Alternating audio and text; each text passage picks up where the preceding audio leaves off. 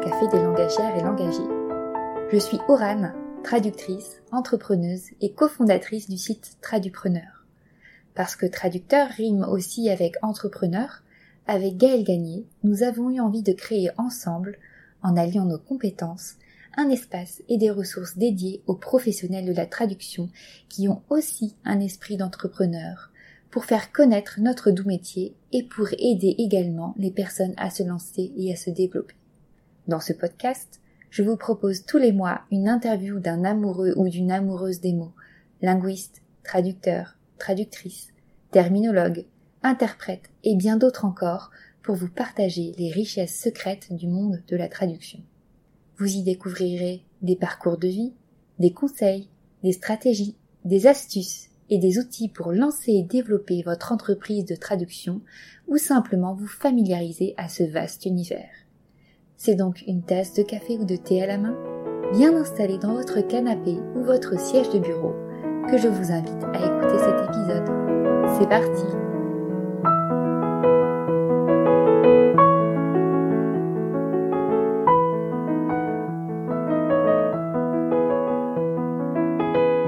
Bonjour à toutes et tous et bienvenue sur le podcast Translucide, la machine à café des langagères et langagiers. Aujourd'hui, j'ai le plaisir, que dis-je, l'honneur d'accueillir ma collègue et cofondatrice de Tradupreneur, Gaëlle Gagné. Bonjour Gaëlle. Bonjour Anne. Comment vas-tu aujourd'hui? Bah écoute, ça va plutôt bien. Je suis en télétravail depuis le sud de la France et c'est plutôt agréable. Ah mais c'est super tout ça. Pour ce podcast, aujourd'hui, je vais poser un certain nombre de questions à Gaëlle pour en savoir plus sur son parcours. Donc on va commencer dès maintenant. Alors première question, j'aimerais tout d'abord savoir comment tu es devenue traductrice, si c'était un intérêt particulier pour les langues, ou plutôt une vocation, ou encore une réorientation. Alors moi, je fais partie des traducteurs qui se sont réorientés en fait. Au départ, j'ai fait des études de commerce international qui m'ont amené euh, au Canada où je suis restée, je me suis installée et j'ai travaillé euh, pour un centre d'information pour les petites et moyennes entreprises de ma de ma province. Et euh, et du coup je donc dans l'Ouest canadien en anglais. Et comme le centre était financé par le gouvernement fédéral canadien, il fallait que toute notre information soit disponible en français. Donc comme j'étais l'employée euh, française, forcément je pouvais faire des traductions. Donc ça partait mal au départ en fait, hein, parce que je me suis retrouvée dans la situation de de beaucoup euh, de, de, personnes bilingues de, de, faire de la traduction. Euh. Alors là où ils ont eu un petit peu de chance, c'est que j'avais fait des études littéraires et j'étais plutôt à l'aise à l'écrit, donc finalement je produisais des traductions qui étaient, qui étaient pas trop mal, mais voilà, je, dans le cadre de mon activité, j'ai commencé comme ça et, euh, et en 2004, euh, j'ai quitté le Canada pour m'installer en Belgique euh, avec mon mari. Et à ce moment-là, mon employeur m'a demandé si je pouvais continuer en tant qu'indépendante à travailler pour eux, à traduire. notamment, on avait un bulletin d'information mensuel, on avait tous les guides d'information pour les petites et moyennes entreprises. Donc, de, de m'installer à mon compte et de, et de continuer pour eux. Donc ça tombait très bien parce que j'étais, euh, je venais d'accoucher de, mon premier enfant et du coup j'étais euh, chercher une activité qui me permette euh, de concilier vie de famille et, et, activité professionnelle. Donc j'ai créé une entreprise en Belgique, je suis devenue traductrice pour pour cet, cet employeur et puis petit à petit bah, ça ça s'est développé. mes connaissances, je me suis formée et puis puis j'ai cherché d'autres clients. Et justement, est-ce que tu as suivi, euh, après 2004, euh, euh, ton installation en Belgique, est-ce que tu as suivi des études de traduction?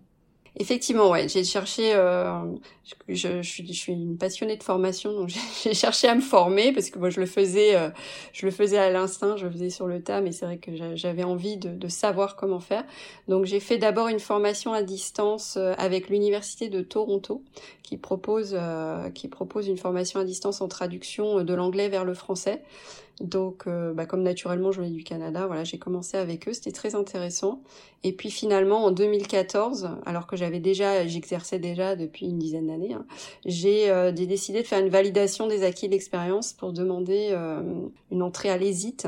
J'ai été acceptée et donc j'ai suivi le master de l'ESIT et j'ai obtenu mon diplôme en 2014.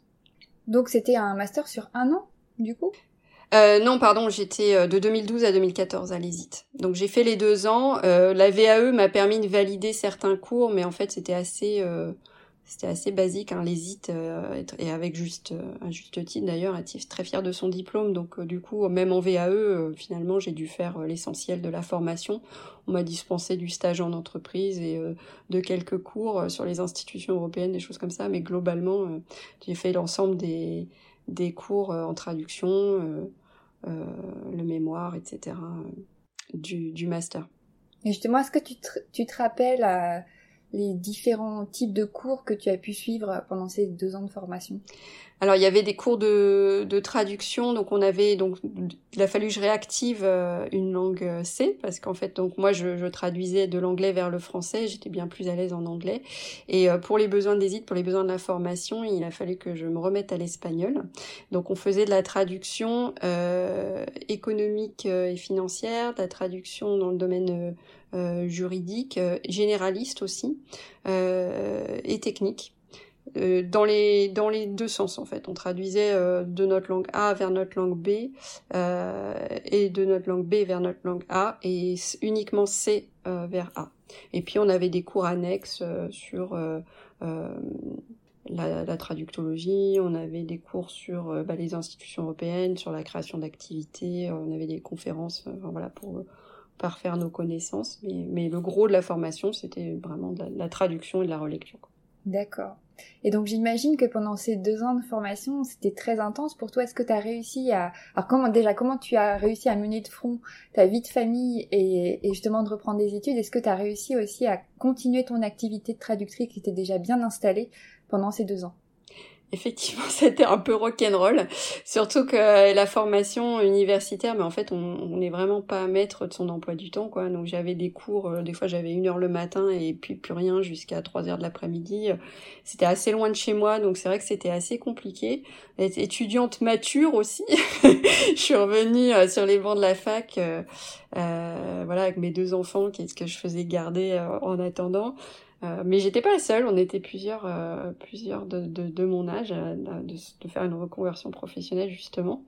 Mais c'est vrai que c'était un petit peu rock'n'roll. Alors du coup, ce que j'ai fait, c'est que j'ai maintenu mon activité, mais uniquement pour des clients réguliers pour qui je travaillais. j'ai vraiment levé le pied, je prospectais pas du tout et je faisais vraiment donc au niveau chiffre d'affaires pendant deux ans, c'était un peu minimum pour pouvoir me consacrer pleinement à la formation.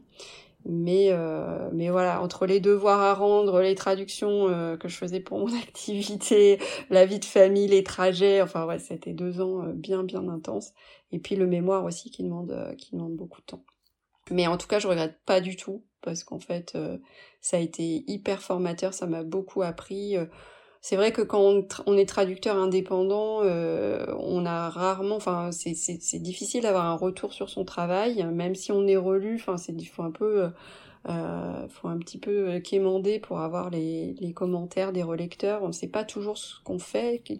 Et du coup, euh, le fait d'avoir voilà le retour des profs, les notes, euh, de, voir ce que faisaient les autres aussi, parce que c'est très collégial, on travaille en équipe, on se relie les uns les autres, et de voir les solutions que trouvaient les autres. Enfin, moi, ça m'a vraiment conforté, enfin, ça a vraiment professionnalisé aussi beaucoup ma pratique. Quoi. Donc c'était vraiment, je regrette absolument pas. Et justement, est-ce que tu as, est-ce que remarqué euh, une augmentation de la qualité de, de, tes, de tes traductions produites euh, suite à, à, ces deux ans de formation euh, Comment tu as vécu ça? Parce que tu avais quand même traduit pendant de nombreuses années avant. Euh, oui, je pense que j'ai amélioré. Euh, c'est vrai qu'il y avait des, des, choses que je faisais un petit peu instinctivement et que bah du coup j'ai j'ai en, en, explorant euh, la, la, pratique de la traduction, j'ai améliorer euh, certainement euh, ma maîtrise euh, dans la relecture aussi parce que je, je, faisais peu de relecture pour d'autres. Et là le fait d'être en formation bah forcément on, on, on est amené à, à, se poser plus de questions et quand on évalue les autres forcément d'autant plus. Donc c'est vrai que ça enfin je pense ça m'a beaucoup et ça m'a aussi amené à traduire des, des, textes que je traduisais pas dans ma pratique professionnelle découvrir des spécialités d'autres voilà d'autres intérêts euh, dans le secteur de la traduction. Donc euh, non, ça a été, euh, ça vraiment enrichissant.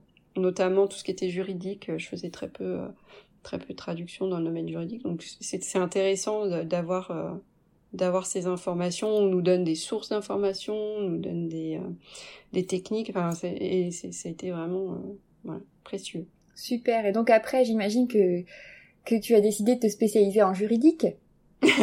non, pas du tout. pas du tout, pas du tout. Non, en fait, je suis restée sur euh, sur ce que je faisais beaucoup avant, c'était la traduction euh, marketing et, et commercial. Euh, par du fait de mon parcours professionnel avant, en fait, j'avais fait des études de commerce international, j'avais j'avais travaillé auprès d'entreprises, principalement des exportateurs, parce que je dirigeais l'activité le, du centre d'information qui était consacré à l'exportation.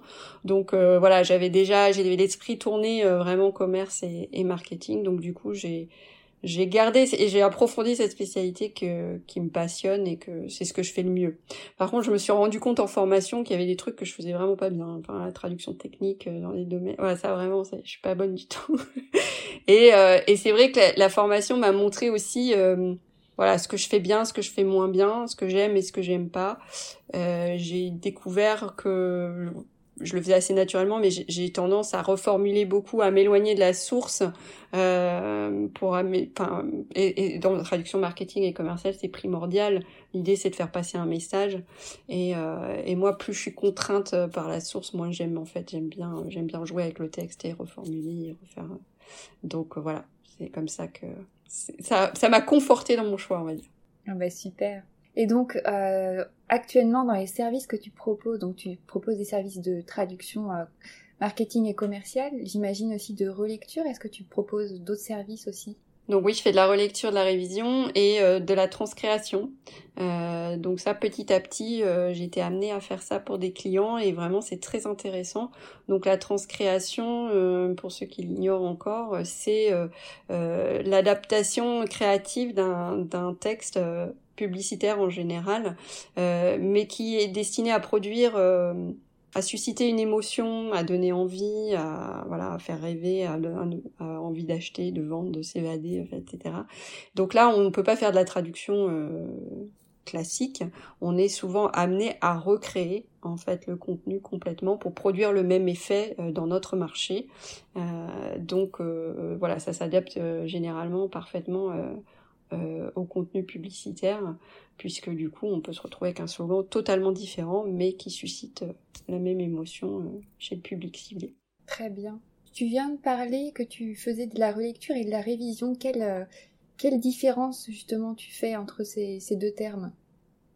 Alors relecture, euh, bah pour moi c'est vraiment le, ça c'est ce que je fais le plus pour des, notamment des clients, des agences, etc. Je relis le travail d'autres traducteurs pour m'assurer qu'il n'y a pas euh, de coquilles, euh, d'oubli, de glissement de sens, de choses comme ça. Donc là je suis assez, je compare la source, la cible et je, suis vraiment au plus près du texte pour m'assurer, pour être la, la deuxième paire d'yeux sur un texte et s'assurer que tout est prêt à publier dans la révision, euh, pour moi, enfin dans, dans, ma définition, parce que je sais que ces termes sont assez flous et qu'en fait dans le dans, dans, le secteur on mélange un peu tout, mais euh, pour moi la, la révision c'est vraiment améliorer le style, hein, l'expression. Donc là, je peux travailler directement à partir d'un texte qui a été rédigé ou traduit euh, en français, et, et là je retravaille vraiment l'expression écrite pour que ce soit plus fluide, plus clair.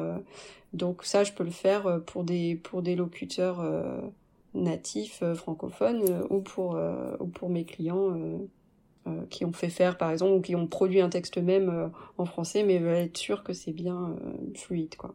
D'accord. Et justement dans ton parcours, tu disais que finalement tu as commencé à traduire quand tu étais employé. mais est-ce que tu te souviens du premier client que tu as pu avoir en tant qu'indépendante? Bah justement, c'était mon employeur. Du coup, euh, c'est vrai, c'est vrai que c'était assez confortable parce que contrairement à beaucoup de traducteurs, j'ai pas dû euh, faire une prospection intensive. Euh, voilà, j'avais ce premier client qui, qui, qui était mon point d'appui. donc c'est vrai que c'était confortable. Je connaissais déjà le style, je connaissais les supports, j'étais hyper bien. Donc j'ai commencé et, et même en fait à partir de là, mes premiers clients été des clients directs. J'ai peu travaillé pour les agences au début. Et ça a été justement par, euh, bouche à oreille? Ouais, voilà, bouche à oreille. J'ai eu beaucoup de, de mes contacts au Canada qui me, bah, qui savaient que j'étais traductrice et du coup qui ont, qui m'ont envoyé du, travail. Donc au, début, je travaillais énormément pour des clients canadiens. Euh, et puis euh, des amis d'amis. Enfin voilà, ça a beaucoup été le réseau, euh, des traducteurs aussi, parce qu'en fait assez assez rapidement j'ai créé un blog sur la création et la gestion d'entreprise. Je pense qu'on en reparlera. Et du coup j'avais des traducteurs qui me contactaient aussi pour les aider sur des projets ou pour sous-traiter une partie de leur activité. Donc finalement au début et même maintenant j'ai peu travaillé pour des agences de traduction en fait.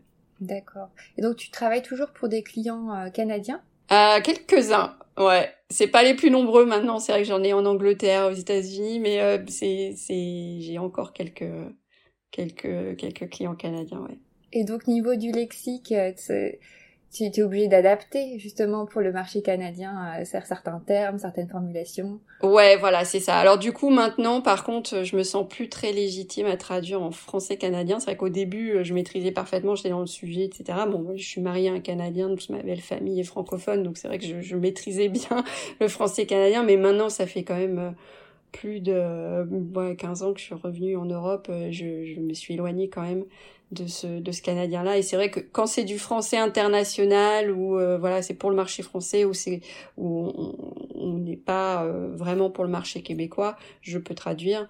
Par contre je me sens plus légitime à traduire pour le marché québécois et je refuse ce type de mission. Donc j'ai des j'ai des collègues à qui euh, je peux refiler le, le, le, contrat. Voilà.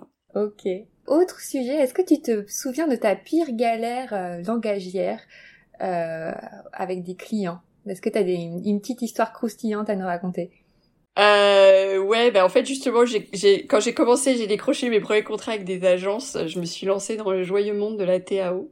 Et à l'époque, donc Trados. Euh, donc juste TAO, traduction assistée, par, ordinateur. Voilà. Donc je me suis, j'ai utilisé Trados. Euh, euh, donc je sais pas, la première fois, ça devait être 2000. 2009, 2010 et à l'époque, je sais pas ceux qui s'en souviennent, mais c'était cauchemardesque. C'était des menus, des trucs horribles. Et donc j'avais une deadline, fallait que je rende un document, je m'en sortais pas. C'est un, un logiciel qui était très difficile à prendre en main. Et, euh, et, ouais, j'ai dû, euh, j'ai dû ravaler ma fierté, appeler le chef de projet en disant comment je fais, je sais pas. Enfin, je, je me sentais vraiment nouille quoi, parce que je savais pas du tout l'utiliser. Et euh, donc ouais, ça a vraiment galère, à tel point même que j'ai fini par laisser tomber Trados, de tout jeter à la poubelle, dire ok, euh, je déteste. J'ai testé mes MoQ et je l'ai trouvé tellement plus ergonomique. Depuis, ils ont vachement amélioré euh, Trados et s'est rapproché de MemoQ, je pense, au niveau de l'interface, etc. Et c'est vrai que maintenant, je, je, c'est beaucoup plus fluide et beaucoup plus ergonomique. Mais à l'époque, horrible, horrible. Mais tu avais quand même réussi à livrer le projet dans les temps. Ouais, ouais, ouais. Non, ça, ça a toujours été, euh, c'est ma fierté. Je, j'ai jamais dû, euh, dû euh, passer un, un, délai. Enfin, j'ai, toujours livré dans les temps. Mais euh, ouais, là où j'ai dû ravaler ma fierté, c'est demander de l'aide parce que je, je, je savais pas faire en fait. Et du coup, admettre que je maîtrisais pas bien l'outil. Bon, je pense qu'à l'époque, on était nombreux à être un peu dans ce cas-là. Maintenant, c'est devenu vraiment essentiel et, et on est formé au master, etc. Mais c'est vrai que là j'étais je me suis sentie un peu nouille mais j'y arrivais pas. Alors ce qui est bien aussi maintenant je trouve c'est qu'il y a des gros forums. Enfin dès qu'on va sur internet on trouve des solutions euh, ouais. Mais c'était très conçu pour les agences en fait. C'est pas vraiment pour les pour les indeps et du coup nous on, bah voilà on se, on se perdait dans des menus sans fin. C'était oh oui. Et ça plantait. Ça crachait. On perdait tout son truc. Au secours. Oh. bah ça crache encore un peu mais peut-être moins qu'avant. Ouais heureusement. Heureusement. C'est ça et maintenant, donc, tu, tu utilises toujours euh, MemoQ ou euh, aussi euh, SDL Trado Studio? J'ai les deux. J'ai les deux. Euh, J'utilise MemoQ. Euh, en fait, mon logiciel chouchou, c'est MemoQ quand même, je préfère. Mais mais c'est vrai que j'ai j'ai eu une version de Trados. j'ai réinvesti dans Trados quelques années plus tard et, et finalement, bah, c'est vrai que c'est le plus employé, c'est plus utilisé. Il y a plein de choses que même quand on quand on échange avec une agence, euh, eux-mêmes utilisent Trados, ils sont plus à l'aise si on, leur parle de ce qu'on voit à l'écran. Donc bon, euh, j'utilise les deux, mais je dois dire que si j'ai le choix, je préfère je préfère. Puis j'ai des clients en fait où mes, mes mémoires de traduction sont sur euh, sont sur MemoQ, donc euh, voilà, permettre d'utiliser pour eux. D'accord. Et donc du coup, donc toi tu tu t'es pas lancé direct dans l'aventure euh, du freelancing, mais euh, est-ce qu'il y aurait quelque chose que tu aurais aimé savoir avant de te lancer ou avant de, commencer justement cette aventure en, traduction? Euh, bah, je pense que ouais, le, le, le, première chose que je, parce qu'en fait j'ai quand même fait le switch du, du mentalité d'employé à euh, à l'indépendance et en fait je pense que ouais ce que j'aurais aimé savoir c'est qu'on n'est pas obligé de dire oui à tout. c'est vrai qu'au début on se sent euh, bon ben on dit oui quoi. Et, euh, et c'est vrai que ce que j'ai appris euh, sur le tas et puis euh, ce qui m'a été confirmé après pendant la formation, c'est que forcément un traducteur a des ses forces, ses faiblesses, des choses qu'on fait bien, des choses qu'on fait moins bien, et il vaut mieux refuser un projet qu'on va bâcler, qu'on va ou qui va nous prendre un temps fou plutôt que, que de dire oui. Donc je me sentais un peu un peu comme un employé qui doit accepter toutes les tâches que lui donne son employeur et du coup j'avais tendance à dire oui et à me retrouver à traduire des trucs improbables je perdais, je me perdais dans des recherches enfin. Euh. Donc euh, voilà, je maintenant je dirais que je, dis souvent non. je préfère euh, voilà, je préfère accepter des choses dans lesquelles je me sens bien plutôt que plutôt de, que de voilà de me retrouver dans des situations délicates ou de travailler à perte parce que ça me prend trop de temps quoi. Oui, je pense qu'on est nombreuses et nombreux à avoir fait cette erreur au début à à vouloir avoir du travail et puis à travailler beaucoup, à accepter des missions périlleuses. Euh, on n'est pas forcément à l'aise ou on doit travailler beaucoup euh, et puis au final pas forcément être très content de soi parfois sur la qualité rendue. Ouais. Euh, donc euh, et puis c'est comme ça qu'on apprend, comme tu dis, on apprend à, à dire non. Je sais que moi aussi maintenant je dis souvent non euh, quand j'ai mon planning qui est, qui est, plein pour la journée, je vais pas m'en rajouter plus alors qu'avant j'aurais pu avoir plutôt cette tendance. Ouais, exactement. Mais je pense qu'il faut, euh, il faut se connaître soi-même, euh, savoir ce qu'on fait bien, ce qu'on fait pas bien, dans quelles conditions on travaille correctement aussi, parce que c'est vrai qu'on a tendance que quand on sent la petite voix désespérée du client ou du ou du chef de projet au téléphone, vraiment c'est pas possible pour demain, on sent bah oui, on a envie de les aider, c'est normal, mais en même temps si vous êtes crevé euh, ou débordé, vous allez pas faire du bon boulot quoi, donc ça vaut pas le coup. C'est ça, et puis je pense qu'il faut, faut se respecter, et puis il faut savoir de, de quoi on est capable. En fait, si on accepte, c'est pas forcément, on rend pas forcément service au final, comme tu dis, parce que parce que la qualité sera pas sera pas au rendez-vous. Et puis nous, euh, niveau santé, après, ça, ça peut avoir des répercussions après plus à moyen long terme, mais ce qui fait qu'on sera obligé de s'arrêter, pas être en bonne forme, pas assez d'énergie. Donc ouais, c'est vraiment une histoire, euh, en tout cas pour moi, je trouve d'équilibre à Exactement. Tout à fait. L'expérience, c'est le métier qui rentre. Mais bon, euh, pour euh, pour euh, déstresser les gens qui nous écoutent, on a tous on a tous notre histoire où voilà, on a accepté une mission, on se retrouve à traduire des trucs, une terminologie technique horrible qu'on on trouve pas, on trouve aucune source. C'est ça, et je pense que ça nous arrivera toujours et, et on aura toujours voilà, on aura toujours quelques projets dans l'année qui qui seront de cet acabit. Ouais, ou un truc qu'on doit boucler le week-end ou le soir parce que, oh là là, j'ai donné un temps trop court. Ouais, bon, ça, ça arrive de moins en moins avec l'expérience, mais malheureusement, ça arrive encore de temps en temps. C'est ça. Et donc maintenant, j'aimerais bien qu'on parle de, bah, justement, de Tradupreneur, de la plateforme qu'on a, qu'on a cofondée ensemble. Est-ce que tu, est-ce que tu peux expliquer justement un peu son, son, sa naissance? Sa genèse. Exactement. Euh, bah, en fait, euh, quand je quand j'ai euh, je suis arrivée en France parce que donc après la Belgique euh, on a déménagé en France euh, et que j'ai eu un petit peu plus de temps pour pour développer mon activité j'ai commencé à, à, rédiger un blog sur la création et la gestion d'une entreprise de traduction. Et ça c'était quand exactement? c'était 2012 à peu près.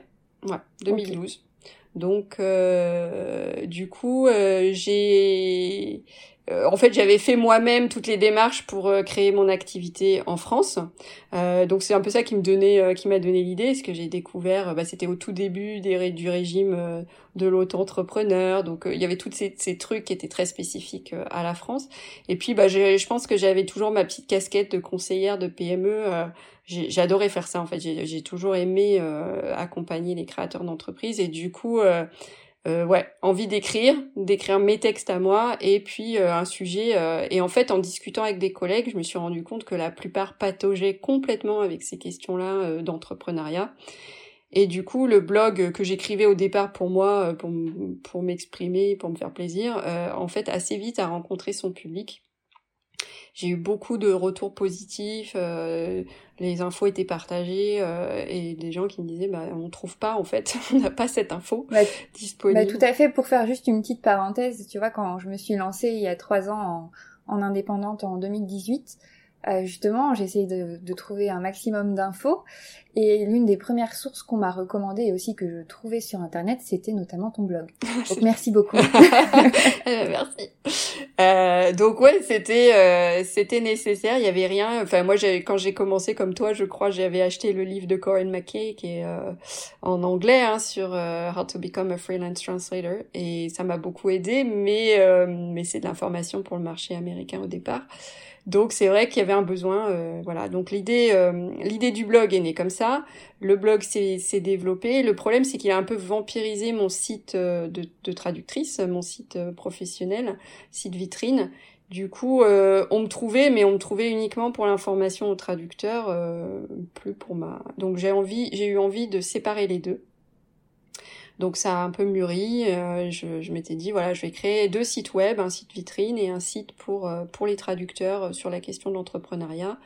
Et, et, donc j'ai eu un éclair de génie. Je me suis dit je vais l'appeler tradupreneur, traducteur et entrepreneur. Et en faisant des recherches sur internet, je suis tombée sur toi. et oui.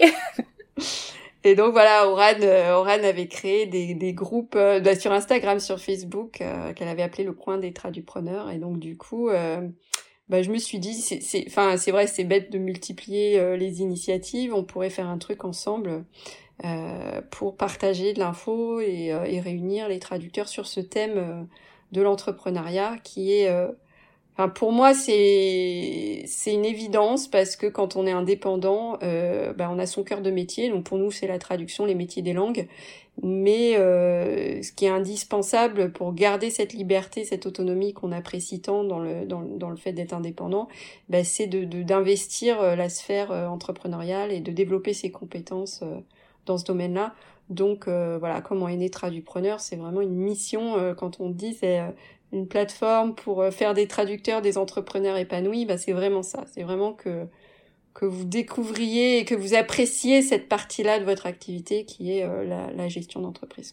C'est ça parce que on peut vraiment s'épanouir hein, dans, dans tout ce qui est même euh, gestion administrative quand on comprend bien ses chiffres, quand on suit bien son activité, tout ce qui est développement marketing aussi, on peut ça peut être fun. Hein. Euh, et c'est ça en fait aussi ce côté-là qu'on a envie de montrer, le côté positif euh, de, de, du, de, de la traduction entrepreneuriale. C'est ça. Euh... Et en fait, l'un va avec l'autre. C'est-à-dire que je pense qu'on peut pas apprécier euh, le fait d'être traducteur euh, si on n'est pas un bon entrepreneur, parce que forcément, bah voilà, on se retrouve à accepter tout et n'importe quoi, à n'importe quel tarif. Finalement, quand on fait le bilan du mois, on se rend compte qu'on a travaillé pour euh, des clopinettes euh, et du coup c'est décourageant. Je vois euh, malheureusement euh, beaucoup de traducteurs qui sont super professionnels mais qui se découragent et qui quittent le métier parce qu'ils n'arrivent pas à en vivre. Et vraiment pour moi c'est vraiment indispensable de leur de leur donner les outils de leur donner les clés en main pour pouvoir vraiment euh, prendre leur pied vraiment en tant que traducteur, quoi, vraiment profiter euh, et, monter en compétences, euh, montrer aussi au monde que la traduction c'est une valeur ajoutée parce que malheureusement c'est un métier qui est mal connu, euh, qui est pas souvent valorisé. Voilà, on imagine, on est un peu des robots ou des dictionnaires ambulants. Il suffit d'entrer un mot dans un sens, ça sort dans l'autre. Et, et c'est vrai que le, le, le, développement du marché avec l'automatisation de la traduction, des choses comme ça, nous donne un peu cette image un peu inhumaine, robotisée de, de, de notre métier. Et, euh, et pour moi, voilà, pour revaloriser ce métier, ça passe aussi par le fait que les, les professionnels eux-mêmes euh, euh, soient fiers de leur travail et, euh, et, et, sachent démontrer la valeur de ce qu'ils apportent euh, aux clients. Voilà. Donc c'est c'est notre mission, c'est la mission de, de Tradipreneur. C'est notre mission. Et donc juste pour faire une présentation euh, très courte et brève, donc sur le site Tradipreneur, on peut trouver justement une partie blog, donc qui recense aussi tous les précédents articles qui, que tu avais euh, publiés sur ton sur ton blog initial qu'on a migré. Euh, et puis là, on, l'alimente au fur et à mesure euh, de plusieurs articles par mois. Euh, qu'est-ce qu'on trouve d'autre sur Tradupreneur sur la plateforme? Ben, J'ai aussi développé des formations pour les traducteurs avec la, par l'intermédiaire du centre de formation Edven. Euh, donc j'ai trois formations euh, que je propose et du coup il y a les liens sur le site de Tradupreneur pour euh, pour les découvrir et s'inscrire. Donc il y a une formation assez complète de huit semaines sur la création d'entreprise. Il y a une formation pour les traducteurs expérimentés uniquement sur le, marketing, hein, comment promouvoir et vendre ses services de traduction et une formation plus pratique sur la gestion de l'entreprise pour vraiment apprendre à bah déjà avoir tous les documents nécessaires, maîtriser euh, maîtriser ses obligations, enfin connaître ses obligations et, les remplir, et puis euh, se fixer des objectifs, utiliser des, des, indicateurs de performance, enfin ce que tu disais tout à l'heure, hein, vraiment d'avoir le, les yeux sur, le, sur les chiffres et, et de se fixer des objectifs, c'est hyper important. Toujours pareil, prendre des bonnes décisions au bon moment, c'est vraiment c'est vraiment ça aussi la gestion d'entreprise. Donc il y a une formation spécifique là-dessus. Donc il y a toute cette partie-là. Et puis euh, bah, je propose un service euh, de conseil. Donc là, plus ponctuellement, si vous avez besoin de réponses à des questions euh, ou d'un accompagnement plus personnalisé, ben, il y a un service aussi de, de conseil. Donc je reviens à mes premières amours de conseil au PME. Hein. parce que enfin voilà, comme je vous l'ai dit, c'est vraiment quelque chose que que j'adore faire et que, qui enfin ça s'est révélé à l'époque au Canada euh, quand je voyais des, des, des, des, entrepreneurs dans plein de domaines d'activité. Et encore maintenant bah, où je me spécifie je, me suis vraiment concentrée sur la traduction euh, c'est vraiment essentiel d'investir cette euh, cette dimension entrepreneuriale pour réussir quoi. Il n'y a pas de il y a pas d'entreprise qui réussit si le si le dirigeant s'investit pas un minimum dans euh, la vente dans le la gestion quoi c'est sûr. Donc là, tu boucles la boucle. Voilà, euh, c'est mon ikigai.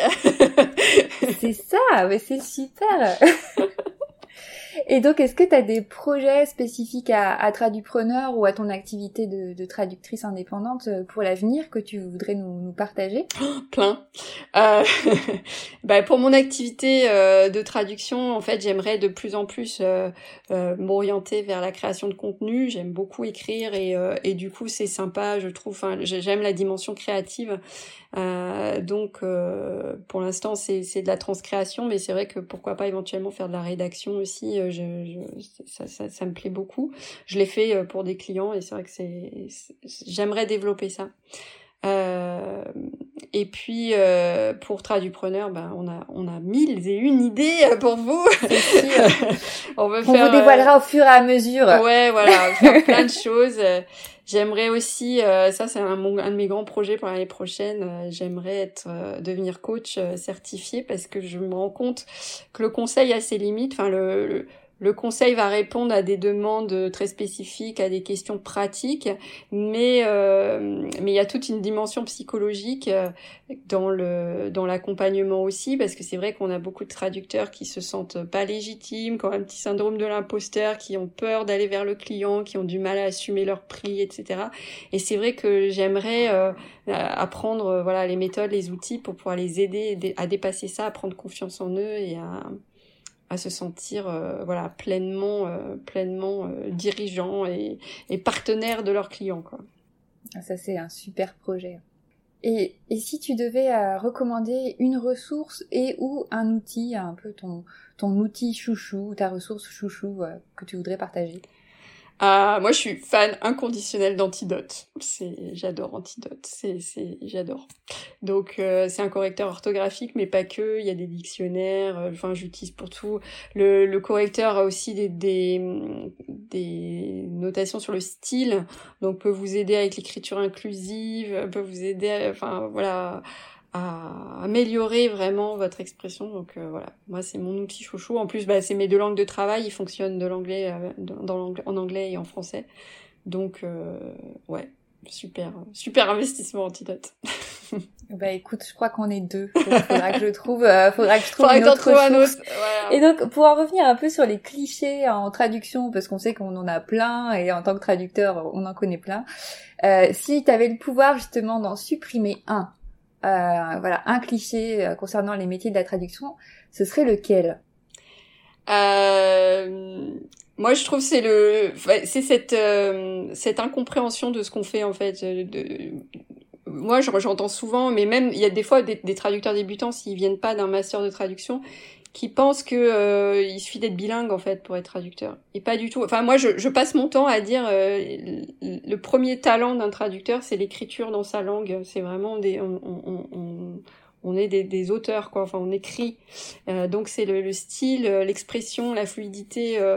et, et non c'est pas c'est pas à la portée du premier bilingue venu ou d'une personne qui a fait deux mois de stage en Allemagne de, faire de la traduction parce que le résultat sera pas sera pas bon.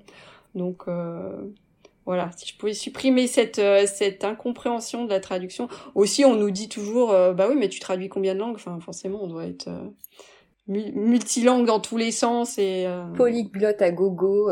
Ouais, voilà. C'est en fait, on nous voit un peu comme des robots, des robots linguistes quoi. Et non, ça c'est pas du tout ça. Ou des génies. On est des artistes, des artistes. On est des artistes, des créatifs. Voilà. C'est ça. Bah écoute, euh, moi je suis plutôt d'accord à supprimer ce cliché. Hein. mais il y en a d'autres. Mais il y en a d'autres. Il y en a d'autres. On va, on va demander au, au petit génie de la lampe euh, s'il est d'accord. Et pour les traducteurs eux-mêmes euh, aussi, le, je suis nul, je, je suis nul en, en, chiffres, je sais pas me vendre. Enfin voilà, tous ces ces, ces petits boulets qu'on traîne sur justement la, la casquette de chef d'entreprise ça aussi, euh, non, non, on, c'est pas, c'est pas difficile. On peut devenir, euh, on peut devenir euh, des bons, des bons dirigeants d'entreprise. c'est pas, c'est pas compliqué, quoi. Donc ça aussi, ça, si, si je pouvais supprimer un cliché que les traducteurs ont d'eux-mêmes, on est, ouais, je suis nul en chiffres et je sais pas gérer les entreprises, je sais pas. Non, non, c'est à la portée de tous. Ça marche. Et donc, qu'est-ce que tu es en train de lire en ce moment? C'est quoi ton livre de chevet? Je te montre. C'est euh, Dancing on Ropes. J'ai. Euh, c'est C'est un roman? C'est non, c'est un, un essai par euh, Anna Hanslayan et euh, c'est une traductrice en fait. C'est hyper sympa parce que c'est des c'est des anecdotes sur euh, comment les traducteurs sont intervenus à des moments charnières de l'histoire. Alors en bien ou en mal, hein, il y a des il y a des grosses erreurs qui ont coûté cher et puis il y a des au contraire des fois où ils ont sauvé euh, ils ont sauvé les meubles, principalement dans le domaine de la diplomatie. C'est hyper sympa. J'ai en fait j'ai lu un article euh, dans The Economist sur sur ce sur ce bouquin. Du coup je l'ai acheté au début de l'été là et c'est vraiment sympa. Et justement ça aide à faire connaître le métier. c'est traducteurs et interprètes hein, pour tous les pour tous les, les professionnels des langues et à quel point c'est crucial pour rassembler les, les gens, euh, aplanir les malentendus, euh, mieux communiquer à travers les cultures. Euh, c'est hyper valorisant pour nos métiers, je trouve. Ah bah super, bah écoute, ça, va rejoindre ma liste de lecture à qui est déjà une liste à rallonge. Je vais le rajouter. Faudra qu'on mette la référence Dancing on Ropes. Oui, mais, mais d'ailleurs, toutes les ressources et sites qu'on a mentionnés dans cet épisode, vous les retrouverez dans les notes de l'épisode, bien sûr. Euh, ça, il y, aura pas de souci. Euh. Euh, et donc on arrive à notre dernière question du podcast qui sera justement notre question conclusive pour cette saison. Tiens-toi bien. si tu devais donner un seul conseil, quel conseil donnerais-tu aujourd'hui à la personne que tu étais quand tu t'es lancé dans ton aventure tradupreneuriale? Super question. je, je me dirais, trouve ta raison d'être le tu vas me détester encore parce que je vais te piquer ton ikigai mais c'est vrai que c'est tellement c'est tellement vrai. Trouver cette conjonction entre ce qu'on aime faire son parcours son sa passion euh, ce qui nous anime ce qui fait vibrer ben, comme je vous dis moi vraiment pour moi euh, vraiment pour moi c'est de, de, de faire des traducteurs de meilleurs entrepreneurs et que vraiment ils prennent leur pied en tant qu'entrepreneurs. Finalement quand on trouve ça c'est c'est tout le reste suit quoi. Parce que ben on est heureux de se lever le matin, on investit dans sa formation, dans son développement personnel, on fait les bons choix, on adopte la bonne stratégie, on se, on met en avant sa valeur. Enfin, je trouve que ça, ça résout beaucoup de, ça résout beaucoup de problèmes. Donc, euh, ouais, trouve ta raison d'être, trouve, trouve ce que tu fais bien et ce que t'es faite pour faire, quoi, vraiment. C'est une magnifique conclusion. bah écoute, merci beaucoup Gaëlle, c'était vraiment un, un plaisir de t'avoir aujourd'hui sur le podcast. Et puis, mine de rien, même si je te connais de plus en plus, j'ai appris un certain nombre de choses. Donc, euh, je pense que nos auditeurs et auditrices vont apprendre beaucoup de choses et ont appris beaucoup de choses dans ce podcast. Eh ben, écoute, je te souhaite euh, une très bonne euh, journée ou soirée où que tu te trouves. Merci. Et puis, euh, et puis on se dit à tout bientôt. Et puis à tout bientôt à vous, chers auditeurs et chères auditrices, pour un nouvel épisode de podcast. Ciao, ciao.